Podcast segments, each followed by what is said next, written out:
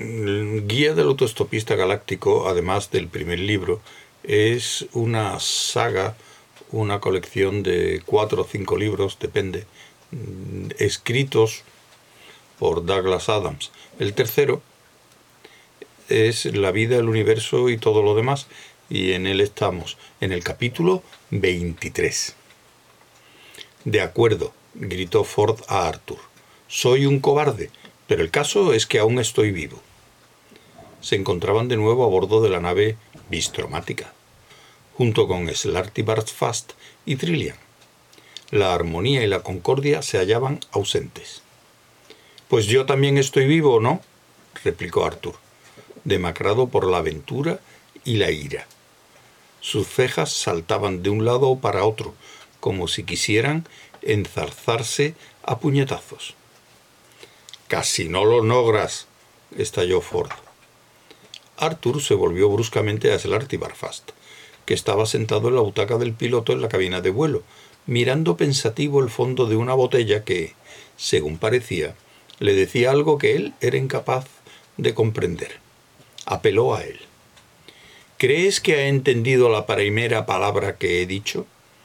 preguntó, temblando de emoción. No sé, repuso Slarty Barfast en tono un tanto abstracto. No estoy seguro de saberlo. Alzó la vista un momento y luego miró los instrumentos con mayor fijeza y perplejidad. Tendrás que explicárnoslo otra vez, añadió. Pues... Pero en otra ocasión, se avecinan cosas horribles. Dio unos golpecitos al vidrio de imitación del fondo de la botella.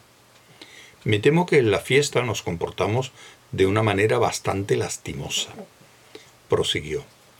Ahora, nuestra única esperanza es impedir que los robots introduzcan la llave en la cerradura. Lo que no sé, murmuró, es cómo demonios lo haremos. Tendremos que ir para allá, supongo. No puedo decir que me guste la idea en absoluto. Probablemente acabaremos muertos.